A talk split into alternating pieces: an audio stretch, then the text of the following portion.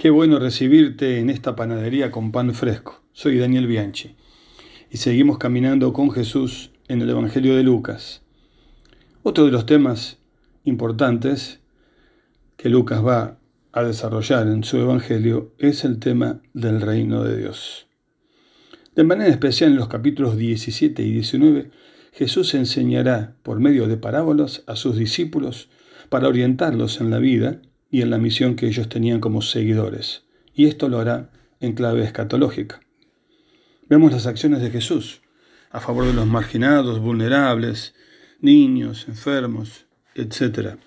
Todo esto tiene como propósito enfatizar la misericordia del Padre que envió al Hijo del Hombre para buscar y salvar a todo lo que estaba perdido, en Lucas 19, y también se relaciona con las historias de Lucas 15. La enseñanza acerca del reino es fundamental. Su llegada y manifestación se realiza por medio de Jesús. Milagros, resurrección de los muertos, multiplicación del pan y de los peces, la liberación y tantas otras cosas tienen como fin manifestar que el reino de Dios había llegado. El reino se inaugura en el perdón de los pecadores y en la entrada a una vida de comunión con el Mesías y con aquellos que le siguen. El primer siglo era una época de ansiosa expectativa por la llegada del Mesías y la instalación de un reino que muchos pensaban que sería de tipo político y nacionalista. No estaban preparados para cómo habría de manifestarse. Por eso le preguntan a Jesús cuándo.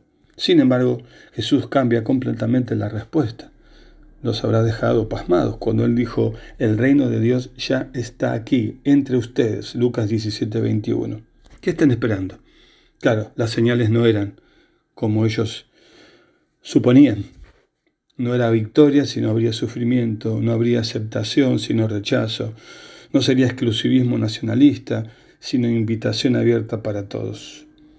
Para el discípulo, seguidor de Jesús, esto implica un llamado a la conversión total y al seguimiento comprometido, desprenderse de lo inútil y lo que estorba, estar atento y vigilante con expectativa y mientras tanto servir de manera entregada en el desarrollo y cumplimiento de la misión en todas sus dimensiones.